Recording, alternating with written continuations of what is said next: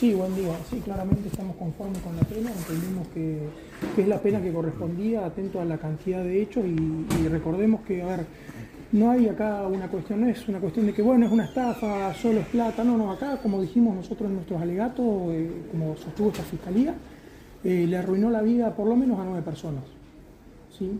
sin contar con las que quizás no sepamos, que también han habido seguramente o no operatorias similares que no han denunciado. Eh, bueno, eh, lo que llama la atención es la diferencia de años que, bueno, que ha recibido respecto de la anterior condena que hubo en, esta misma causa. Sí, eso lo, explicamos ayer después de que salimos de alegar. Eh, claramente, si bien los dos eran coautores, cumplían roles distintos dentro de ese... De esa, los dos tenían el dominio del hecho, pero Claramente la señora Ancalipe, la imputada, era quien, quien era gerente de esa empresa, quien suscribió todos los documentos, los contratos, los recibos, los pedía ella, la plata la recibía ella. Ella dirigía todas las reuniones, en tanto que Pérez este, cumplía un rol eh, que era demostrarle ir a los terrenos, ver si faltaba relleno o no, eh, también teniendo siempre dominio del hecho, pero eh, en menor medida que, que Ancalipe, ¿no es cierto? Durante el juicio de Pérez quedó claro que él tenía un rol secundario. Durante el juicio de Pérez quedó claro que él, si bien fue coautor, eh, participó en las reuniones, pero no las dirigía.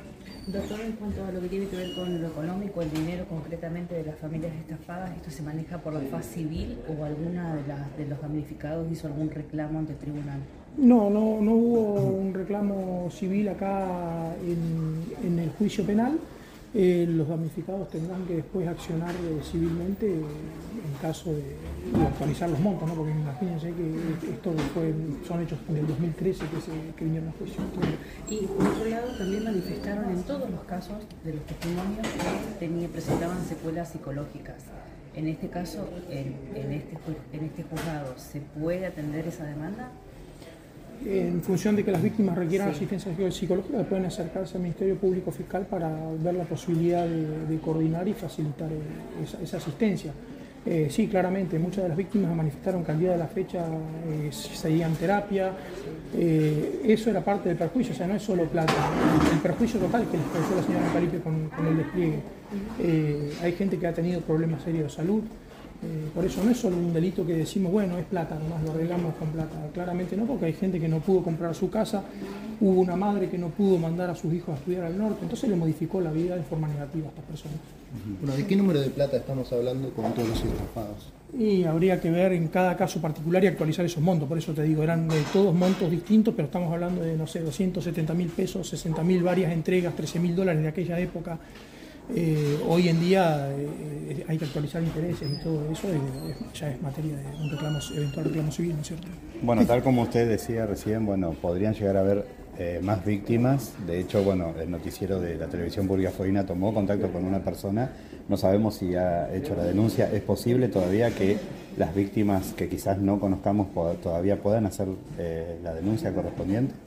La denuncia, a ver, la pueden hacer, va a depender seguramente de, qué año fueron esos perjuicios, si, si eso prescribió o no prescribió. Bueno, son cuestiones ya del caso en particular. también eh, tengo entendido eh, que pueden haber víctimas en otras provincias, bueno, será materia de investigación de otras jurisdicciones también. Es decir, que en más de 10 años es muy difícil que se pueda llegar a tomar la denuncia. Si, en caso que las hubiera. Es que, tendría que tendríamos que ver las fechas y demás, y eso es casuística, lo que le digo recién. Igual si, si hubiesen otros casos que no corresponden a esta jurisdicción, también no lo sabemos. Eh, doctor, eh, cambiando un poco de tema, bueno, continúa lo que es la investigación por este doble homicidio que sucedió en el sector de la Marca Sur. Sí.